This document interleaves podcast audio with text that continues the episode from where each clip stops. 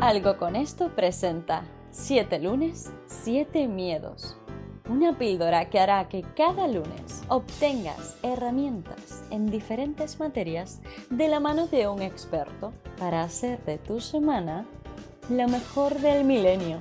Tú decides. 7 lunes, 7 miedos. Un proyecto de Jack Viamonte. Hola, buenos días a todos. Estamos aquí otro lunes con Catalina Hoffman, que es especialista en terapia cognitiva y creadora del método Hoffman. Vamos a ver, porque hoy tenemos un episodio súper especial y que, bueno, yo creo que, que nos hará clic a muchos y, y, caer, y, caeremos en cuenta de que hay muchas cosas que trabajar en uno mismo, ¿no? Hoy vamos a hablar de que las palabras importan, porque es importante cómo nos hablamos y esto cómo nos afecta lo que nos decimos nosotros mismos en nuestro día a día. Catalina, ¿qué nos puedes decir de esto? Mira, una de las cosas, fíjate, llevo 22 años estudiando el cerebro, ¿vale? Y cuando, me acuerdo cuando empecé, yo empecé justamente pensando mucho en el mundo senior, que es como tú muy bien has dicho cuando hice el método Hoffman, que se les quitaba realmente la integridad, ¿no? La independencia, y hasta se les hacía pensar a ellos mismos que ellos no eran suficientes y ellos se lo acababan creyendo. Y eso me impactaba mucho y empecé a profundizar, pero ya cuando desarrollo el neurofitness, que es como sabes el programa de entrenamiento cerebral, me di cuenta todavía más que una de las principales herramientas y poderes, porque tenemos superpoderes los seres humanos, es el autocontrol y el autoconocimiento. Y de ahí el automimo. ¿Sabes quién es el que más te exige? Es el que más, el que me, pero de verdad, ¿eh? el que más te hace sufrir.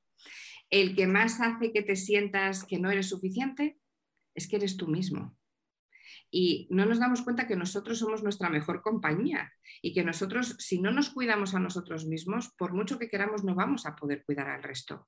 Y yo lo volqué en un estudio neurocientífico. ¿Cómo lo hice? Dije, ¿cómo es posible que haya tanto impacto en nuestro cerebro con lo que nos decimos? Y lo es. Cuando tú te estás diciendo constantemente que no puedes hacer algo, tu cerebro no diferencia la realidad de la ficción. Se cree lo que escucha. Por tanto, si yo me levanto por la mañana y digo, hoy voy a tener un día horrible, vosotros abogados, menudo caso, esto no lo voy a sacar, esto no lo voy a conseguir, me lo van a poner dificilísimo, tu cerebro automáticamente absorbe eso y dice, oye, esto va a ser horrible. Entonces, no prepares maquinaria, que la función ejecutiva no se espabile, para esto, aísla, desbloquea, hace que la sinapsis vaya más lenta. Fíjate tú cómo es. Ten en cuenta que cuando hacemos una sinapsis neuronal, estamos recargando neuronas y la recarga es actividad y encima estamos trasladando y transmitiendo a través de las rutas neuronales neuroquímica. No tiene nada que ver a decir, yo Cata, lo voy a conseguir, este caso lo voy a ganar, es que me da igual que sea difícil, es que aquí estoy, estoy trasladando a mi cerebro dopamina, noradrenalina, le estoy dando todo lo que necesita para estar en pleno rendimiento y activo. Pero si estoy diciendo, oye, no, mira, esto va a ser un desastre porque es que ya lo tengo, lo tengo perdido, le estoy trasladando que cortisol, adrenalina a morir, entonces el cerebro dice, oye, se empieza a inflamar y dice, perdón, no, no, no puedes seguir estudiando nada ni pensando nada porque tengo que cuidarte. El cerebro está creado para simplemente saber cuándo hay una urgencia y una emergencia. Esa es la parte primigenia. Por tanto, si tú le estás provocando estrés con tu propia palabra, estados emocionales bajos, anímicos, estás haciendo que tu cerebro solo se ocupe de ver cómo resuelve eso y para todo el resto. Así que una de las cosas que yo pido siempre, el mejor regalo que le podemos dar a nuestro cerebro y a nosotros mismos es de verdad hablarnos bonito. Tú puedes, tener nuestros mantras, de verdad focalizarnos en todo está bien. Hay mil problemas, por supuesto, mil cosas inesperadas, por supuesto, pero respiramos hondo, que ya sabes que digo muchísimo, oxigenemos nariz, le mandamos nutrientes al cerebro y nos decimos, todo está bien, todo va a estar bien.